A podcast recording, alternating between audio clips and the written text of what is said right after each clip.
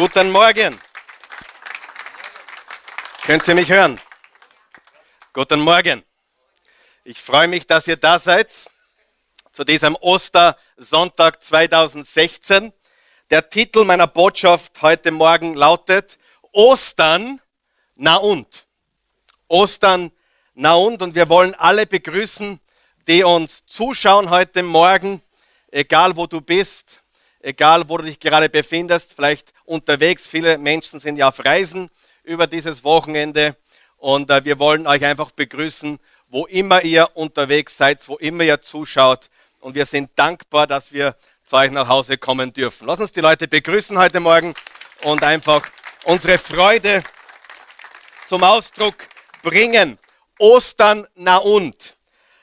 Na und meine ich nicht jetzt, dass es keinen Wert hat, sondern ganz im Gegenteil. Na und, was bedeutet das für mich?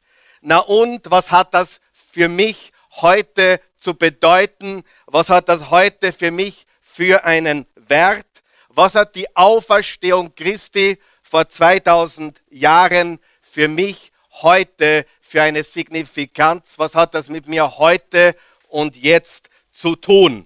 Und die Wahrheit ist, dieses Ereignis hat die ganze Menschheitsgeschichte vollkommen verändert.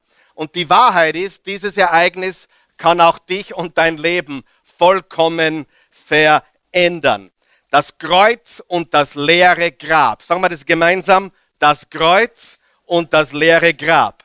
Und das ist ganz wichtig zu verstehen, das ist eines. Sag einmal, das ist eines. Das sind nicht zwei Feiertage, das sind nicht zwei Ereignisse, das ist ein großes Ereignis, mit zwei gewaltigen Teilen. Er ist für uns gestorben, er wurde begraben und er ist am dritten Tage auferstanden. Aber wir müssen verstehen, dass das ein großes Fest ist. Das ist eine ganz große Sache.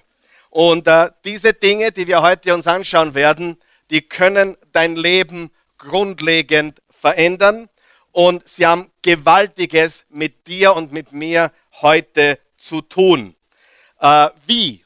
Danke für die Frage. Ich habe heute sieben Wahrheiten, die ich dir mitgeben möchte. Sieben Wahrheiten, die du heute von hier mitnehmen kannst, was Ostern für dich heute bedeutet. Und diese Dinge sind so real, das hat nichts mit Ostereiersuche zu tun oder Osterhasen. Diese Wahrheiten sind unumstößlich und verändern dein Leben vollkommen, wenn du es zulässt. Bist du bereit? Bist du wirklich bereit? Erstens, die Auferstehung Jesu Christi, die Auferstehung Jesu Christi versichert mir, sag einmal versichert. Das bedeutet, es ist sicher, versichert mir, dass ich von Gott angenommen bin. Ich bin angenommen. Die Auferstehung Jesu bedeutet für uns alle, die wir unser ganzes Vertrauen auf Christus setzen, dass wir von Gott bedingungslos angenommen sind. Im Römer 4, Vers 24 bis 25 steht, auch uns wird der Glaube angerechnet werden. Sag einmal angerechnet. Wenn dir was angerechnet wird, was bedeutet das? Es wird dir gut geschrieben. Es wird dir angerechnet. Es gehört dir. Wenn dir auf deinem Konto etwas gut geschrieben wird, dann bedeutet das ein Plus auf deinem Konto, richtig? Und hier steht, dass uns der Glaube angerechnet wird, denn der Gott, auf dem unser Vertrauen, auf den wir unser Vertrauen setzen, hat Jesus, unseren Herrn, von den Toten auferweckt. Er hat was getan? Gott hat unseren Herrn Jesus Christus von den Toten auferweckt. Ihn, der wegen unserer Verfehlungen dem Tod preisgegeben wurde am Kreuz und dessen Auferstehung uns den Freispruch bringt. Was bringt uns seine Auferstehung? Den Freispruch. Was bringt uns seine Auferstehung? Dass uns angerechnet wird, dass wir gerecht sind. Dass uns angerechnet wird, dass wir heilig sind. Wer hat gesündigt gestern oder heute oder wer weiß, dass er morgen schon wieder sündigen wird? Ja, nimm dir es nicht vor, aber es wird passieren. Du weißt es ganz genau. die Bibel sagt, uns wird Gerechtigkeit angerechnet. Der gleiche Vers in der guten Nachricht Bibel sagt, er gab, Gott gab ihn, Jesus, dahin, um unsere Vergehen, das ist unsere Sünden, zu sühnen und hat ihn, Jesus, zum Leben erweckt, damit wir vor ihm als gerecht bestehen können. Freunde, ich sage das ganz ehrlich, wenn das alles wäre, was Jesus getan hat, könnte man Halleluja singen und nach Hause gehen. Gibst du mir recht? Wir können vor Gott bestehen. Wir haben Gerechtigkeit. Ich habe, ich besitze Heiligkeit. Karl Michael, bist du so heilig? Ich in mir selber überhaupt nicht. Ich bin ein gewöhnlicher Mann, wie alle anderen Männer in diesem Raum auch. Aber Gott rechnet mir Gerechtigkeit an für meinen Glauben. Der Deal ist so, ich glaube, er spricht mich gerecht. Ich vertraue, er sagt, du bestehst vor Gott. Du glaubst und ich vergebe dir alle deine Sünden. Ist das nicht gute Nachricht?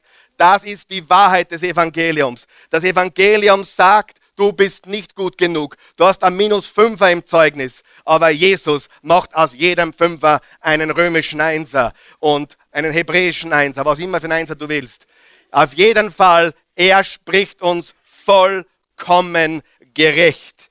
Er gab ihn dahin, um unsere Vergehen zu sühnen und hat ihn zum Leben erweckt, damit wir vor ihm als gerecht bestehen können. Und hier ist die traurige Wahrheit. Viele Christen sind sich unsicher. Viele Christen sind sich unsicher. Viele gläubige Menschen sind sich unsicher, ob sie von Gott angenommen sind. Und ich möchte dir jeden Zweifel nehmen heute Morgen durch Jesus Christus, nicht durch dich, nicht durch den Pfarrer, nicht durch den Pastor, bist du vollkommen angenommen von Gott.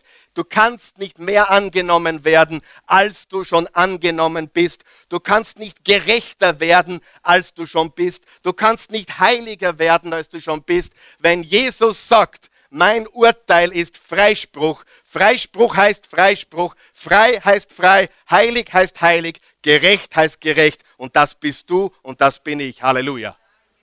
Bist du meiner Meinung? Eh, wurscht, ob du meiner Meinung bist. Mir ist es wurscht. Nein, ist mir nicht wurscht. Ich hoffe, ich hoffe, du glaubst es, aber unsere Meinung zählt ja nicht. Gott sagt, durch Jesu Tod und Auferstehung sind wir gerecht gesprochen und wir haben einen Freispruch erwirkt durch das, was Jesus bezahlt hat und indem er den Tod besiegt hat am dritten Tage. Du bist also akzeptiert und vollkommen angenommen von Gott durch Jesus Christus. Nie diese drei Worte vergessen. Durch Jesus Christus. Durch Jesus Christus sind wir gerecht, heilig, frei, vergeben und komplett erlöst. Komplett erlöst. Wer von euch glaubt, dass der Herrgott auch heute Sache macht?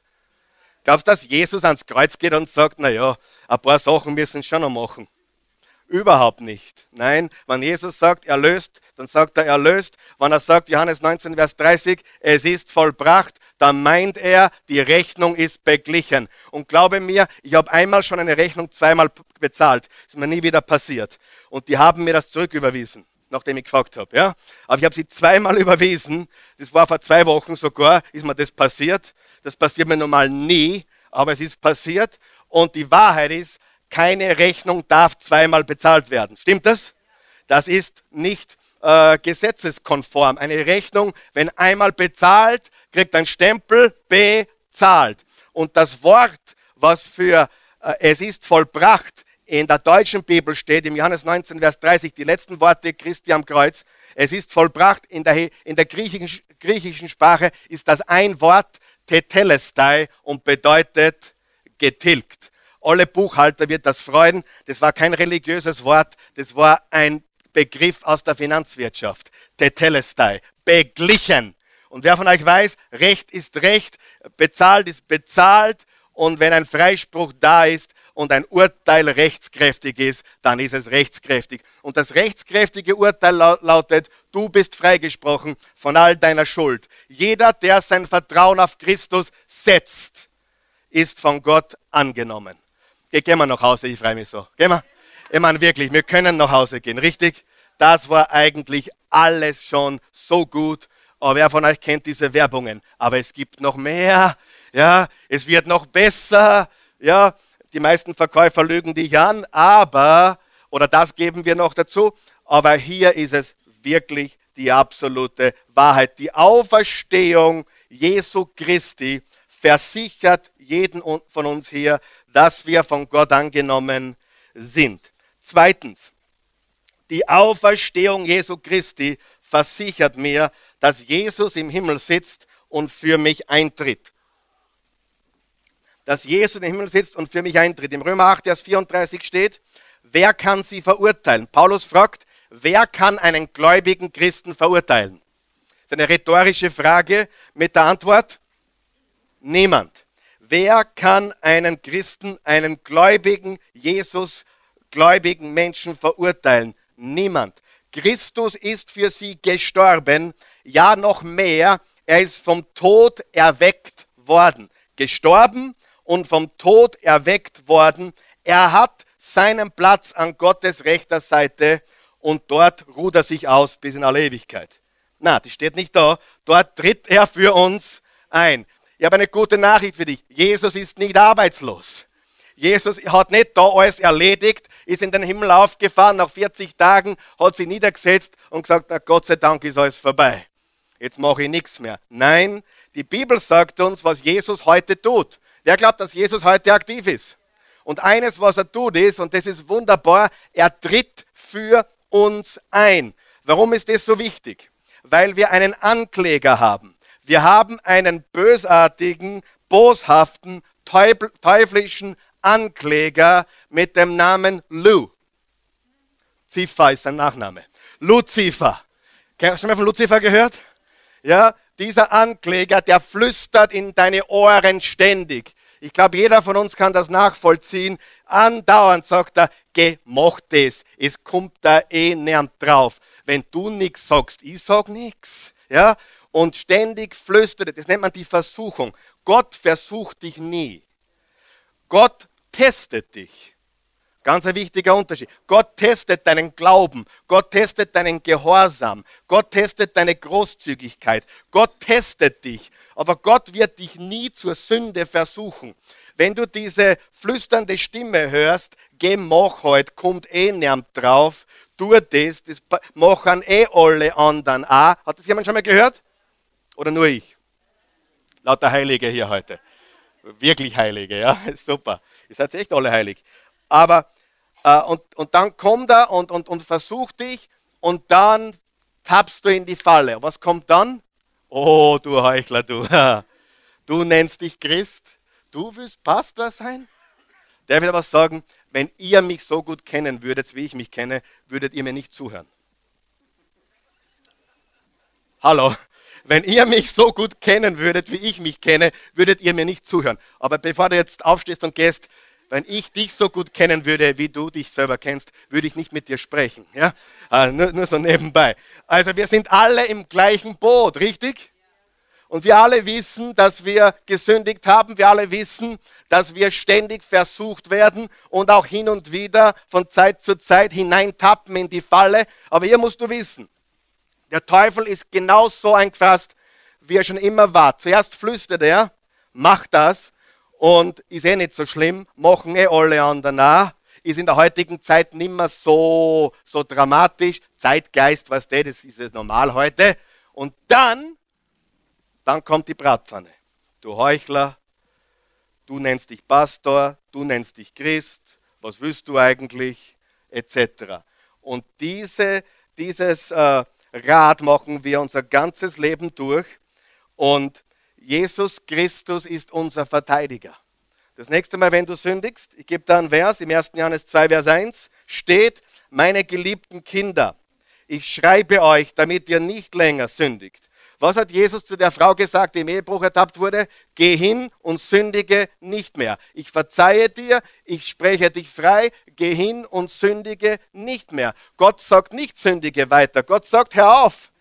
Aber solltest du wieder mal sündigen, sollte aber doch jemand Schuld auf sich laden, dann tritt einer beim Vater für uns ein, der selbst ohne jede Sünde ist, Jesus Christus. Was macht unser Verteidiger? Wann der Staatsanwalt, der Bösewicht, der Ankläger wieder mal sagt, schau dann an, schau dann an, was er schon wieder gemacht hat. Was sagt unser Verteidiger? Herr Richter, äh, ich weiß, dass das stimmt, aber ich habe den Preis voll bezahlt. Ich bin der Stellvertreter. Ich habe die Rechnung beglichen. Und die gute Nachricht ist, dass der Richter der Vater ist von Jesus. Das, das trifft sich gut, oder? Er ist dein Strafverteidiger und er ist der Sohn des Richters. Und der Ankläger, der Bösewicht, hat keine Chance, denn Jesus hat den Preis bezahlt. Wiederholen wir ganz kurz. Erstens, die Auferstehung Jesu Christi versichert mir, dass ich von Gott was bin? Angenommen bin. Zweitens, die Auferstehung Christi versichert mir, dass Jesus im Himmel sitzt und für mich eintritt. Und was mir hier so gefällt, wiederum, auch hier verwendet die Bibel ähm, Terminologie aus dem Weltlichen, aus dem Recht. Wann, wann die Bibel sagt, er ist mein Verteidiger, das bedeutet buchstäblich mein Anwalt. Jesus ist mein Anwalt. Und wenn Jesus mein Anwalt ist, brauche ich keine Angst haben. Er verteidigt mich von meinem himmlischen Vater. Es stimmt, er hat wieder missgebaut, aber ich bin am Kreuz für ihn gestorben. Ich habe seine Schuld getragen. Er hat den Freispruch bereits bekommen. Der Freispruch wurde erwirkt von mir am Kreuz. Ich habe den Tod besiegt durch die Auferstehung. Ist das eine gute Nachricht? Das ist, was die Bibel sagt. Ich sage dir, das ist so real, das ist so wahr, das ist, was wir jedes Jahr feiern am Karfreitag und zu Ostern. Drittens, die Auferstehung Jesu Christi versichert mir alle Kraft, sag einmal Kraft, alle Kraft, die ich brauche, um das Leben eines Christen zu leben. Es versichert mir alle Kraft, die ich brauche, um das Leben eines Christen zu leben. Im Römer 8, Vers 11 steht, nun ist ja der Geist, der in euch wohnt, darüber haben wir letzten Sonntag gesprochen, wo wohnt der Heilige Geist? In uns. Wir sind Tempel des Heiligen Geistes. Der Geist dessen, jetzt pass auf, der Jesus von den Toten auferweckt hat. Jetzt ist das spannend, oder? Der gleiche Geist, der Jesus von den Toten auferweckt hat, hat Wohnung in mir und in dir genommen, wenn wir an Christus glauben. Und weil Gott Christus von den Toten auferweckt hat, wird er auch euren sterblichen Körper durch seinen Geist lebendig machen. Durch den Geist, der in euch wohnt. All das, liebe Geschwister, verpflichtet uns, aber nicht unserer eigenen Natur gegenüber, so als müssten wir unser Leben von ihr bestimmen lassen. Was heißt das? Wir brauchen unser Leben nicht mehr bestimmen lassen von den Versuchungen des Fleisches und der Versuchungen der Gedanken. Wer hat trotzdem Probleme damit manchmal? Mit seinem Fleisch und mit seinen Gedanken. Bin ich der Einzige hier heute Morgen? Ja? Oder seid ihr alle ehrlich mit mir heute? Wir haben alle Herausforderungen, oder? Aber wir brauchen uns, die Bibel sagt, wir brauchen uns von diesen Dingen nicht beherrschen lassen. Luther hat gesagt, die Vögel der Gedanken können über meinen Kopf fliegen, aber ich brauche sie nicht ein Nest bauen lassen in meinen Haaren, in meinen Gedanken. Die Frage ist jetzt, äh, ist es schwer, das Christenleben zu leben? Ist es schwer, ein echter Nachfolger zu sein? Ich lasse die Bibel kurz sprechen. 1. Johannes 5, Vers 3. Unsere Liebe zu Gott zeigt sich nämlich im Befolgen seiner Gebote. Mit anderen Worten, wenn du Gott liebst, wirst du seinen Geboten folgen. Du wirst sie halten. Und seine Gebote zu folgen ist sehr schwer. Was steht da geschrieben? Ah, ich habe mich verlesen, Entschuldigung. Seine Gebote zu folgen ist nicht schwer. Darf ich euch meine Meinung und meine Auslegung dieses Verses sagen? Ist es schwer, Gottes äh, Gebote zu folgen? Ja oder nein? Ist es schwer, das Christenleben zu leben? Zu mir kommen oft Menschen, ah, Herr Pastor, es ist so schwer, ich weiß nicht, wie ich das schaffe. Ich sage jetzt die Wahrheit. Es ist überhaupt nicht schwer. Es ist unmöglich. Das Christenleben zu leben ist unmöglich möglich. Herzlichen Dank, wir gehen jetzt nach Hause. Jetzt gehen wir nach Hause. Das Christenleben zu leben ist unmöglich ohne der Kraft des Heiligen Geistes. Viele haben mich äh, da schon gefragt, der kann ich, du sagst immer, der Mensch ändert sich nicht, der Mensch kann sich nicht ändern. Ich sage dir, ich habe viel erlebt in meinem Leben, bin jetzt 45, habe sicher noch einiges vor mir, aber ich kann dir eines mit Gewissheit sagen. Von acht, vom Alter 18 an bis zum Tod ändert sich ein Mensch nur sehr geringfügig. Stimmt das oder habe ich recht? Wer, hat auch, wer versucht auch schon einiges zu verändern in seinem Leben? Haben wir uns verändert? Ich glaube, ich habe mich verändert. Hast du dich verändert? Ich hoffe es. Meine persönliche Überzeugung ist, das Christenleben, das zu leben, was Gott von uns möchte, ist ohne der Hilfe Gottes, ohne seiner Kraft und Gnade unmöglich. Es ist unmöglich. Im Johannes 15, Vers 5 steht, ohne mich könnt ihr nichts tun. Aber im Philippa 4, Vers 13 steht, durch ihn können wir alles. Was stimmt jetzt? Beides. Ist es schwer? Nein, unmöglich. Ist es leicht, wenn Gott uns führt? Absolut. Absolut. Sieh, das Problem ist, manche wollen ein bisschen Religion. Und ein bisschen Religion wird dir nie weiterhelfen. Religion wird dir nie weiter. Religion macht dich gefangen. Religion macht dich zum Sklaven. Du brauchst nicht ein bisschen Religion, du brauchst ganz viel von Jesus. Sieh, Religion macht Menschen komisch, verurteilend, äh, gesetzlich, verbohrt, äh, unattraktiv. Religion ist scheußlich, wer gibt mir recht? Aber der Glaube, den wir haben, ist eine Beziehung, eine Relationship, eine Beziehung zu dem Sohn Gottes. Und heute gehen viele in irgendeine Kirche, dort wo sie gerade sind, dort wo sie gerade auf Urlaub sind, oder heute besuchen wirklich viele eine Kirche irgendwo, wo sie normalerweise nie hingehen. Ich habe gelesen, die meisten Europäer kommen dreimal im Leben in die Kirche. Die meisten Europäer kommen dreimal im Leben in die Kirche. Ja? Bei der Taufe, bei der Hochzeit und bei der Beerdigung. Bei ihrer eigenen. Bei der Taufe wird Wasser gespritzt. Bei der Hochzeit fliegen Reiskernel durch die Gegend. Und bei der Beerdigung wird Dreck draufgeschüttet. Wasser, Reis und Dreck. Und das ist das dreimal, wie sie die Kirche erleben. Und manche gehen noch dreimal im Jahr in die Kirche. Oder zweimal, Ostern und Weihnachten. Ja, da tauchen sie wieder auf, äh, geben vielleicht ein bisschen mehr, um ihr Gewissen zu befriedigen. Aber das ist Religion. Das braucht man nicht, oder? Das ist absolut sinnlos. Religion ist sinnlos. Dein Gottesdienst ist von Montag bis Samstag. Das hier ist kein Gottesdienst. Das ist quasi die Vorbereitung fürs Leben wieder, für die nächste Woche. Damit du das Christenleben leben kannst. Wenn du glaubst, du, machst, du tust Gott dann gefallen, dass du herkommst, dann hast du dich getäuscht. Gott liebt dich genauso, wenn du schlafen geblieben warst. Er sagt nur, du bist, keine Ahnung, du, du, du verstehst das Leben nicht. Du, wenn du glaubst, ohne mich kannst leben, dann mach weiter.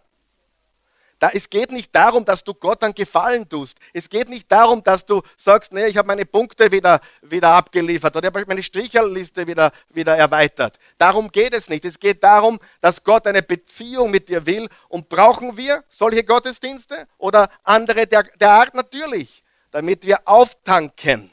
Du brauchst viel von Jesus. Ich predige mich glücklich heute, ja, wie es eigentlich geht. Die Auferstehung Jesu versichert mir, dass ich von Gott angenommen bin. Die Auferstehung Jesu Christi versichert mir, dass er mein Verteidiger ist. Er tritt für mich ein. Wenn ich sündige, 1. Johannes 1, Vers 9, wenn wir unsere Sünden bekennen, ist er treu und gerecht und reinigt uns von unserer Schuld und reinigt uns von all unseren Sünden. Und drittens, die Auferstehung Jesu Christi versichert mir alle Kraft, die ich brauche, um das Leben für Gott leben zu können. Ich sage dir, ohne der Kraft Gottes glaube ich nicht, dass ich schaffen würde. Ich weiß, diesen Job könnte ich nicht ausführen, da bin ich mir hundertprozentig sicher.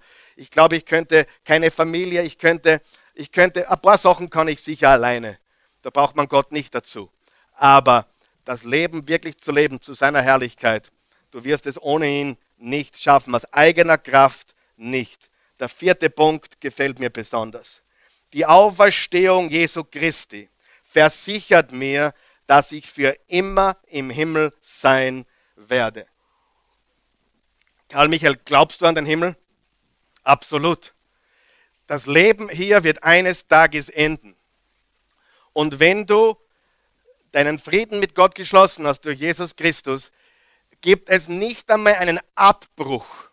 Du schlafst hier ein und wachst dort auf. Wow. Du schlafst da ein und wachst dort auf. Das ist ein, ein, ein fließender Übergang. Herrlich, oder? Und das ist die Realität. Sieh, wenn du jung bist, wie einige hier heute, wenn du jung bist, dann denkst du, äh, ich muss an Jesus Christus glauben, damit ich eines Tages in den Himmel komme. Das ist noch nicht so eine wertvolle Wahrheit. Aber wenn du in mein Alter kommst, wird es immer wichtiger. Weil ich sehne mich nach dem Himmel. Ich sehne mich danach und viele hier sehnen sich bei seinem Himmel. Wenn du dich nicht nach dem Himmel sehnst, dann frage mich, was du glaubst. Manche Menschen haben Angst vorm Sterben. Ich habe keine Angst vorm Sterben. Ich meine, ich weiß noch nicht genau, wie es sein wird. Das ist ein bisschen ein komisches Gefühl. Das ist wie bei der Achterbahn, wo ich weiß, ich werde Spaß haben, aber nervös bin ich trotzdem. Wisst ihr, was ich meine? Und wenn du das einmal machst, ich bin mal als Kind, nur einmal, nur einmal, nur einmal. Kennt ihr das? Ich bin immer geschrien, nur einmal. Ich war ein junger Bub, wir waren im Broder, nur, nur einmal, nur einmal. Und beim ersten Mal haben wir fast in die Hosen gemacht. Der Grund, warum wir ein mulmiges Gefühl haben vorm Sterben, ist, weil wir es nicht kennen. Das ist der einzige Grund. Wenn du Christus hast, dann ist es auch ein mulmiges Gefühl, weil du es nicht kennst.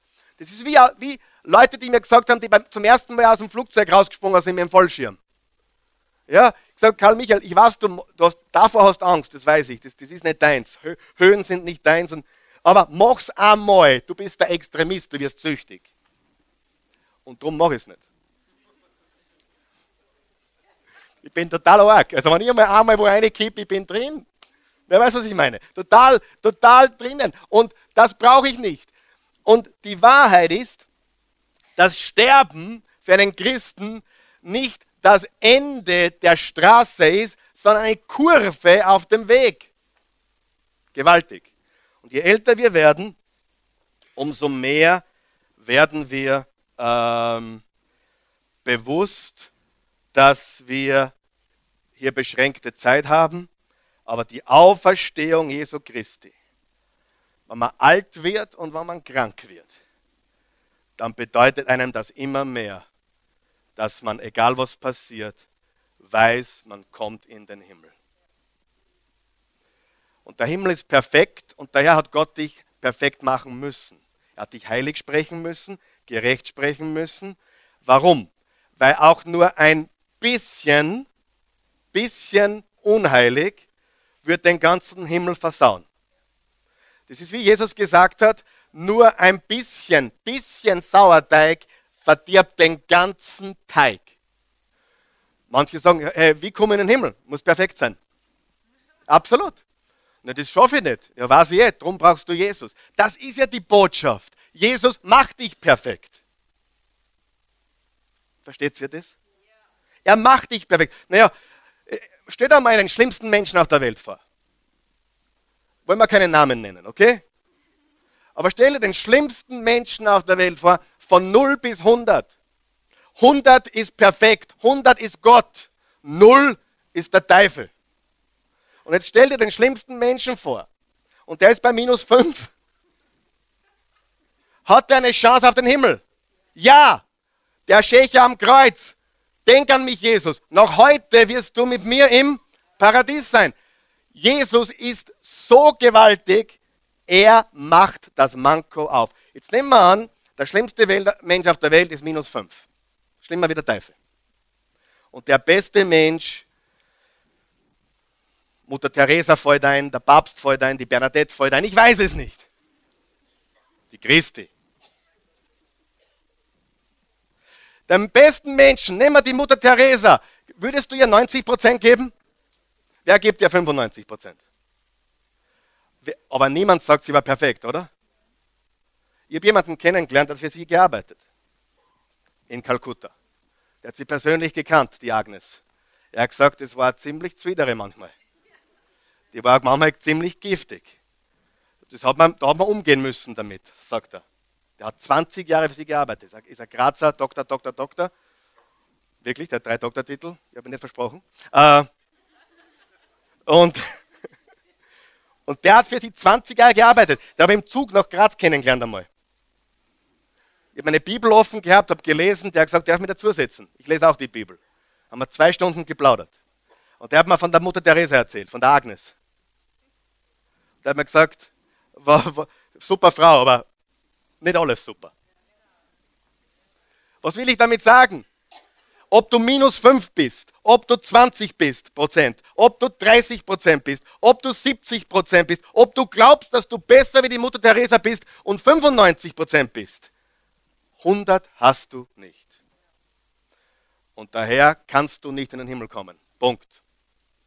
Aber hier ist die gute Nachricht. Die Prozent, die dir fehlen, die hat Jesus am Kreuz und durch die Auferstehung gebracht. Das ist die Botschaft von Ostern. Und ob dir 30% fehlen oder 105%, Jesus ist die fehlenden Prozent. Er ist die ganzen 100%. Halleluja. Steht da vor ein Hochspringer. Hochspringen Weltrekord liegt bei ca. 2,45. Wie viele Menschen gibt es, die über 2,40 springen können? Eine Handvoll. Ich bin in der Schule äh, 1,30 überquert. Mit dem, Schneidersprung. Oder, nein, der war so der Schneidersprung. Mit der, mit, mit der Rolle vorwärts. Und dann haben wir den Floppen sogar noch gelernt. Aber über 1,30, 35 bin ich nie gekommen. Ich bin schwach. Aber ich sage dir was, wenn die Latte auf 2,60 liegt, es gibt keinen einzigen Menschen, der das schafft. Bei jedem, der es probiert, wird die Latte was? Runterfallen. Aber Jesus ist größer als die Latte. Er hat es getan. Das ist die Botschaft. Ostern ist der Tod des Todes. Jesus starb, Jesus ist auferstanden und mit seiner Auferstehung ist der Tod gestorben weil Jesus starb, werde ich niemals sterben. Johannes 11, Vers 25 bis 27, da sagte Jesus zu ihr, ich bin die Auferstehung und ich bin das Leben. Wer an mich glaubt, da kannst du jeden Namen einsetzen, oder? Das ist eine bedingungslose Formulierung. Wer auch immer. Die englische Bibel sagt whosoever. Das heißt auf Deutsch gesagt, wer auch immer gefällt mir nur besser wie wer. Wer auch immer an mich glaubt, wird leben. Auch wenn er stirbt. Und wer lebt und an mich glaubt, wird niemals sterben. Glaubst du das? Das ist die wichtige Frage. Glaubst du das? Ja, Herr, antwortete Martha. Ich glaube, dass du der Messias bist, der Sohn Gottes, der in die Welt kommen soll. Der Tod ist nicht das Ende, der Tod ist eine Kurve und der Anfang von einer neuen, langen, ewigen Geraden. Halleluja. 1. Korinther 15, Vers 53 bis 55. Denn das Vergängliche muss Unvergänglichkeit und das Sterbliche mit Unsterblichkeit begleitet werden. Wenn aber dieses, dieser, dieser vergängliche und sterbliche Körper unvergänglich und unsterblich geworden ist, dann erfüllt sich, was die Propheten vorausgesagt haben. Das Leben, Jesus ist das Leben, ich bin der Weg, die Wahrheit und das Leben. Das Leben hat den Tod überwunden. Da kannst du eigentlich schreiben, Jesus hat den Tod überwunden. Tod, wo ist dein Sieg? Tod, wo bleibt nun deine Macht? Eine Biene kann immer noch summen. Ja, aber wenn der Stachel fehlt, kann sie nicht mehr stechen. Ich weiß nicht, ob das stimmt, aber es klingt gut. Ah, bei wem, fällt, bei, wem, bei wem fällt der Stachel aus und lebt weiter? Kann die Biene weiterleben? Die, die Wespe. Wenn der Stachel weg ist, ist es aus. Und Jesus hat dem Tod den Stachel gezogen. Das heißt, wir sterben weiterhin, aber der Stachel des Todes ist weg. Fünftens, die Auferstehung Jesu Christi versichert mir einen neuen unsterblichen Körper. Das wird einige freuen. Vielleicht bist du zu klein oder zu groß oder zu dick oder vielleicht hast du eine Krankheit. Wir bekommen einen echten neuen Körper. Wir bekommen ein Upgrade. Wir werden auch im Himmel einen Körper haben. Einen Körper mit einem perfekten, verherrlichten Zustand. Jesus ist der Prototyp. Er hat sich nach der Auferstehung gezeigt. Hat er das oder hat er das nicht? Und das lesen wir kurz. Und dann schauen wir uns an, wie so ein verherrlichter Körper ausschaut. Nach der Auferstehung, Johannes 21, Simon Petrus sagte, ich gehe fischen. Das waren ganz normale Leute. Das waren die Apostel Jesu. Und sie sind fischen gegangen. Ich war nicht fischen gegangen. Ich weiß nicht, ich war Fußball spielen gegangen, keine Ahnung. Wir auch, sagten die anderen. Wir kommen mit. Sie gingen zum Boot hinaus und legten ab, aber in jener Nacht fingen sie nichts. Als es dann Tag wurde, stand Jesus am Ufer, doch die Jünger erkannten ihn nicht. Kinder, rief er ihnen zu, habt ihr nicht ein paar Fische für das Frühstück? Fisch zum Frühstück ist auch interessant, oder? Aber das war damals so. Nein, riefen sie zurück, nicht einen einzigen. Werft das Netz auf der anderen Seite des Bootes aus, forderte er sie auf. Ihr werdet sehen, dass ihr etwas fangt. Sie warfen das Netz aus, aber dann konnten sie es nicht mehr einholen. Solch eine Menge Fische hatten sie gefangen. Da sagte jener Jünger, den Jesus besonders liebte, das ist auch so lustig, wenn du ein bisschen die Bibel liest, da kommst du auf, wie Komiker das sind. Der Johannes hat es geschrieben und er schreibt über sich selber. Im Petrus nennt er Petrus und sich selber nennt er, da sagte jener Jünger, den Jesus besonders liebte. Das ist ein Selbstbewusstsein, oder? Ich wünschte mir, einige von uns hätten so ein Selbstbewusstsein, was Gottes Liebe uns gegenüber anbelangt. Johannes schreibt das Johannesevangelium und nennt sich nie beim Namen. Er, er nennt sich drei, vier Mal und immer der Jünger, den Jesus besonders lieb hatte. Halleluja. Da kann man was lernen, oder? Es ist der Herr, sagt er. Als Simon Petrus ihn sagen hörte, es ist der Herr, warf er sich das Obergewand über, das er bei der Arbeit abgelegt hatte, band es fest und sprang ins Wasser, um schneller am Ufer zu sein. Die anderen Jünger kamen mit dem Boot nach. Ich muss dir vorstellen. Zwei Hits. Das Netz mit den Fischen im Schlepptau. Sie hatten es nicht weit bis zum Ufer, nur etwa 100 Meter. Als sie aus dem Boot stiegen und an Land gingen, sahen sie ein Kohlenfeuer, auf dem Fische brieten. Auch Brot lag dabei. Bringt ein paar Fisch von den Fischen, die ihr eben gefangen habt, forderte Jesus sie auf. Da stieg Simon Petrus ins Boot und zog das Netz an Land. Es war voll von großen Fischen, im Ganzen 153 Fische. Und trotz dieser Menge riss das Netz nicht. Kommt her und esst, sagte Jesus. So interessant, oder? Wenn ich auferstanden wäre. Ich war zum Kaiser gegangen nach Rom und gesagt, hey, was willst du?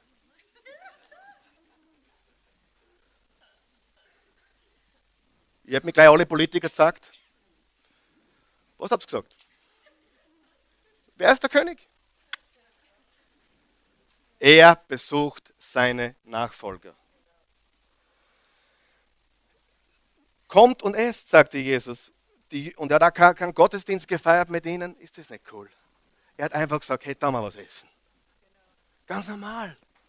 Ganz normal einfach mit Jesus sein. Nicht verstöhnen, nicht komisch werden, ganz normal sein. Halleluja.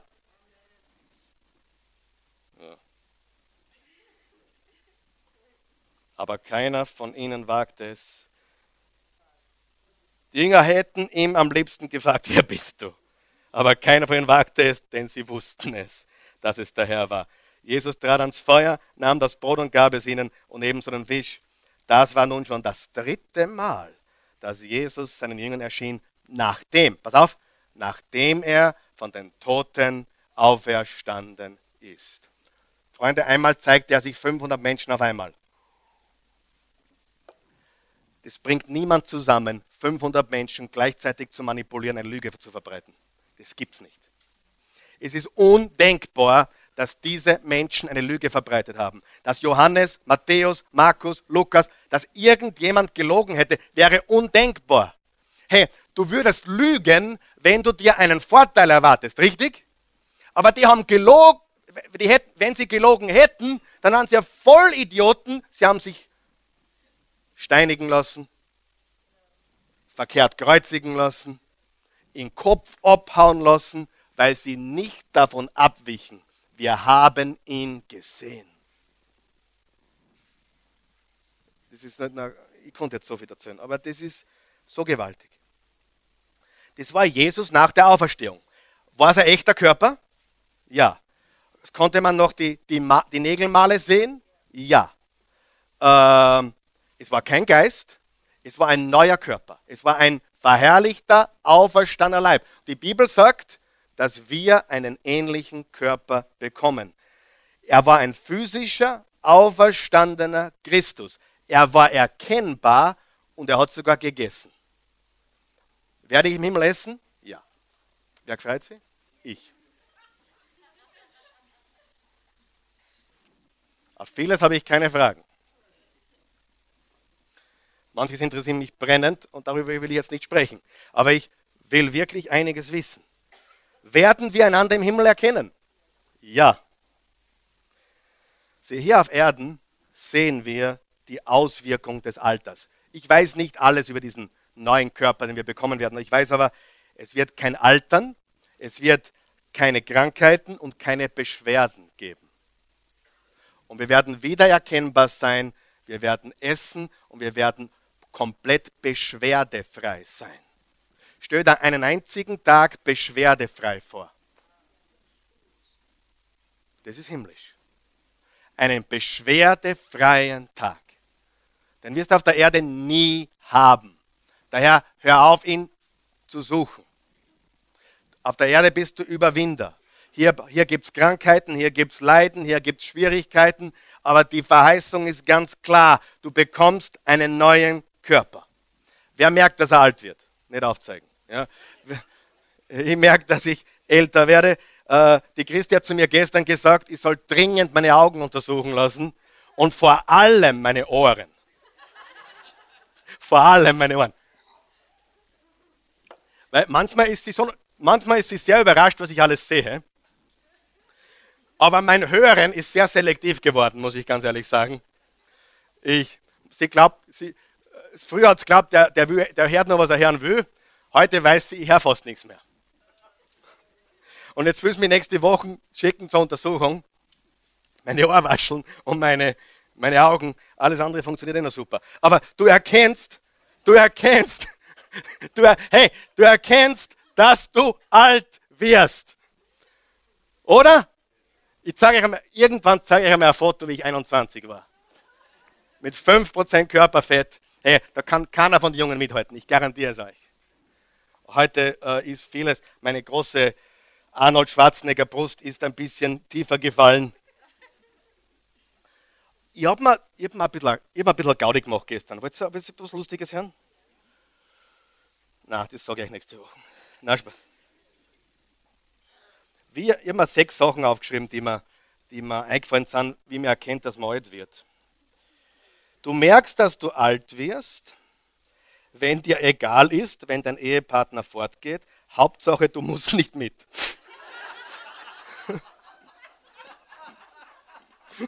Darf ich daheim bleiben? Äh, dann habe ich aufgeschrieben, äh, du merkst, dass du alt wirst, wenn Happy Hour ein Mittagsschläfchen ist. Und vor ein paar Tagen bin ich ganz schwer aufgestanden vom Sessel. Dann habe ich mir gedacht, du merkst, dass du alt wirst, wenn Niedersitzen und wieder aufstehen deine Vorstellung von Fitnesstraining ist. Du merkst, dass du alt wirst, wenn es doppelt so lange dauert, halb so gut auszusehen. Du merkst, dass du alt wirst, wenn du die Kerzen auf deiner Torte anzündest und die Nachbarn glauben, es ist eine Lagerfeier.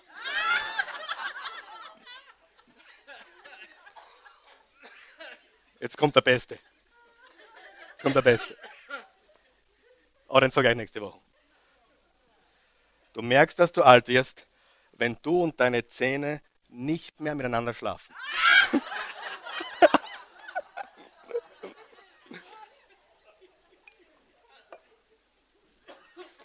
So, wer freut sich auf den neuen Körper? Ja, Halleluja. Ein neuer kommt. Und die Wahrheit ist, manche sind wirklich jetzt gefangen in ihrem Körper. Eine Behinderung oder, oder eine Krankheit, auch gedanklich, vielleicht eine, eine, eine, eine mentale Krankheit, was genauso ernsthaft ist. Aber es wird ein neuer Körper kommen. Du wirst einen Auferstehungskörper bekommen. Du bist für immer im Himmel und Jesus schenkt dir einen neuen Körper. Ich habe noch zwei ganz kurze, die ich ansprechen möchte. Und äh, wiederholen wir die ersten fünf. Die Auferstehung Jesu Christi versichert mir, dass ich von Gott angenommen bin. Die Auferstehung Jesu Christi versichert mir, dass Jesus im Himmel sitzt und für mich eintritt. Die Auferstehung Jesu Christi versichert mir alle Kraft, die ich brauche, um das Leben eines Christen, eines Nachfolger Jesus leben zu können. Die Auferstehung Jesu Christi versichert mir, dass ich für immer im Himmel sein werde. Die Auferstehung Jesu Christi versichert mir einen neuen, unsterblichen Körper. Und ganz geschwind zwei Sachen noch. Aufgrund der Auferstehung Jesu werden wir erneuerte Beziehungen haben. Freunde, es wird eine Wiedervereinigung geben. Mit Menschen, mit deiner Verwandtschaft, mit, deinen, mit, deiner, mit, deinen, mit deiner Familie. Es wird eine Wiedervereinigung geben. Einige sagen, ich weiß nicht, ob ich den Cousin wieder sehen will oder die Tante. Aber ich sage dir eins, der wird im, im Himmel erkennbar sein, aber er wird nicht mehr so komisch sein. Und du wirst beschwerdefrei sein. Und es wird dann echt alles gut. Aber es gibt eine Wiedervereinigung. Das ist gewaltig. Und siebtens, aufgrund der Auferstehung Jesu Christi wird es ein finales Gericht geben. Ein finales Gericht. Gott ist der Richter. Aber die gute Nachricht ist, in Offenbarung steht, jeder, der im Buch des Lebens geschrieben steht, entgeht diesem Gericht. Bist nicht froh? Entweder du wirst für alles, was du getan hast, gerichtet, oder Jesus wurde für dich bereits gerichtet. Die Entscheidung ist deine. Du kannst entscheiden, äh, ob du Jesus vertraust oder ob du dir selber vertraust. Aber eines ist gewiss, die Auferstehung Jesu Christi kann dein Leben vollkommen verändern. Lass uns bitte aufstehen. Himmlischer Vater, wir loben dich, wir preisen dich, wir erheben dich, wir danken dir, wir rühmen dich, wir, wir freuen uns so gewaltig heute über die Auferstehung. Über die Auferstehung des Sohnes Gottes, der die Geschichte geteilt hat in vor und nach Christus, der für immer die Geschichte der Menschheit verändert hat. Und aufgrund dessen wir heute den größten Feiertag überhaupt des ganzen Jahres feiern. Jesus, du bist der Sohn Gottes. Du bist der Weg, die Wahrheit und das Leben. Du bist die Auferstehung. Du bist das Brot des Lebens. Du bist das lebendige Wasser. Du bist alles, was wir brauchen. Und wir danken dir dafür, dass du uns angenommen hast. Dass wir angenommen sind von Gott, dass du unser Verteidiger bist. Dass du uns die Kraft gibst für ein siegreiches Leben, ohne dem wir nicht wirklich überwinden können. Danke, dass du uns eine ewige Heimat im Himmel versprochen hast. Dass in dem Moment, wo wir hier aufhören zu schnaufen, hinüberkommen und bei dir in deiner Ewigkeit aufwachen. Dass wir einen neuen Körper haben werden. Dass jede Beschwerde, jede Krankheit, jedes Leid verschwinden wird in einem Augenblick. Dass du jede Träne abwischt. Für immer und dass du alles neu machst. Und dafür danke ich dir. Und ich glaube, mir geht es so wie vielen hier heute, die würden sich wünschen, dass diese Botschaft viele, viele, viele, viele mehr Menschen wirklich hören und aufnehmen würden. Gott, du kennst unser Herz und du weißt, dass wir diese Botschaft den Menschen zugänglich machen wollen. Wir haben uns hier zusammengegeben ge, als eine Gruppe von Menschen, die, die dir folgen wollen, mit dem Ziel, diese wunderbare Botschaft in die ganze Welt zu tragen. Wir sind nicht angetreten, um Religion zu spielen, Kirche zu spielen oder ein bisschen ein Country Club zu sein. Wir sind da, um unsere Mission zu erfüllen. Menschen brauchen dich, Jesus. Menschen sind verloren in ihrem Stolz, ihrer Gier, ihrer Habsucht, ihren Trieben und Ängsten und Sorgen und Zweifeln, in ihren Gedankengebäuden, die sie ge gefesselt halten. Und ich bete jetzt im Namen von Jesu Christi, dass diese Gedankengebäude zerschmettert werden in den Menschen, die hier sind und die zuschauen und die diese Botschaft hören. Und wir beten Gott, dass du uns hilfst, in den nächsten Monaten, Jahren und Jahrzehnten mit dieser Botschaft durchzudringen in jedes Haus hier in Österreich und in Deutschland. Wir danken dir dafür. Wir wollen, dass Menschen dich kennenlernen. Jesus Christus, den Auferstandenen. Wenn du heute hier bist oder zuschaust, wenn du diese Botschaft jetzt siehst oder hörst und du hast noch keine persönliche, lebendige Beziehung zu Jesus Christus, dem Sohn Gottes, dem Auferstandenen, ehrlich, wenn du es heute, wenn du das verstreichen lässt, was brauchst du noch? Was brauchst du noch als so einen Tag, so einen wunderschönen Tag, wo du die Botschaft, glaube ich, in Klarheit gehört hast? Was brauchst du? Mehr als Gelegenheit zu sagen, ja, hier bin ich. Ich gebe auf und ich lasse dich. Und gläubig zu werden ist ein Aufgeben. Du gibst dein Leben auf und lässt es durch Christus leben. Du wirst von ihm gelebt. Und du hast für immer Frieden in deinem Herzen. Wenn du das willst, hier oder auch zu Hause, dann lade ich dich ein, mit uns zu beten. Ich will dir keine Worte in den Mund legen, ich will dir helfen, etwas auszudrücken. Bete mit uns. Lass uns laut beten. Und wenn du das zum ersten Mal betest, dann tu es so. Pass jetzt gut auf, was ich sage. Wenn du das das erste Mal betest oder heute wirklich sagst, ich weiß nicht, ob ich das wirklich schon so richtig gemacht habe, mein Leben Jesus zu vertrauen. Aber ich will jetzt. Das ist es. Das ist die Stunde, wo ich neu werde. Wo Gott mir alles vergibt und mich in sein Buch des Lebens schreibt. Und ich will, dass du es betest, als würde dein Leben davon abhängen. Denn das tut es. Das tut es. Dein Leben hängt ab davon, was du mit Jesus machst. Beten wir. Guter Gott. Danke für Jesus Christus, den du gesandt hast in diese Welt.